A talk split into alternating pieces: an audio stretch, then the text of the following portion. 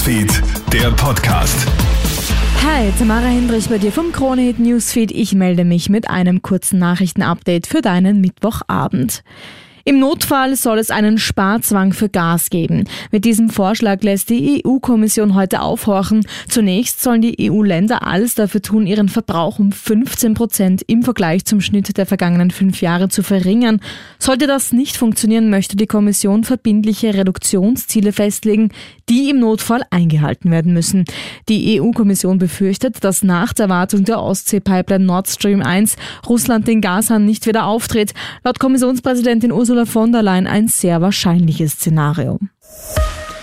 Hausdurchsuchung im Finanzministerium. Wegen des Verdachts auf Missbrauch von EU-Fördergeldern ist heute das Büro einer Beamtin durchsucht worden. Genauer gesagt geht es dabei um die Agentur für europäische Integration und wirtschaftliche Entwicklung, die mit der FPÖ in Verbindung gebracht wird. Das Finanzministerium hat die Hausdurchsuchung gegenüber der APA bestätigt. Intern wird derzeit auch geprüft, ob es dienstrechtliche Konsequenzen für die Beamtin geben wird. Nach dem Mord an einer 41-jährigen Frau im südsteirischen Leibniz fahndet jetzt die Polizei mit europäischem Haftbefehl nach ihrem Sohn. Du hast es ja heute bereits auf Kronehit gehört. Am Montagabend ist die Tote in ihrer Wohnung entdeckt worden. Verwandte der Syrerin hatten die Polizei verständigt, nachdem sie sich nicht mehr gemeldet hat.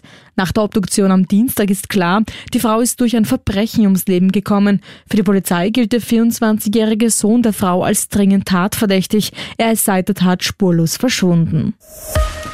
Ausnahmezustand in Italien. Die extreme Hitze in Europa begünstigt unzählige Waldbrände. Besonders betroffen ist Italien, genauer gesagt die an Kärnten grenzende Region Friaul-Julisch-Venetien. Dort wird jetzt der Ausnahmezustand ausgerufen. Feuerwehren aus Udine, Trieste, Gorizia und Slowenien kämpfen gegen den Großbrand. Einzelne Abschnitte der Autobahn nach Triest mussten gesperrt werden. Der Zugverkehr von Venedig nach Triest ist teilweise eingestellt. Auch in Grado mussten wegen starkem Rauch zwei Strände gesperrt werden. In Gorizia waren mehrere hundert Menschen gezwungen, ihre Häuser zu verlassen. Das war's derweil von mir. Alle Updates holst du dir wie immer im Kronehit Newsfeed oder online auf kronehit.at.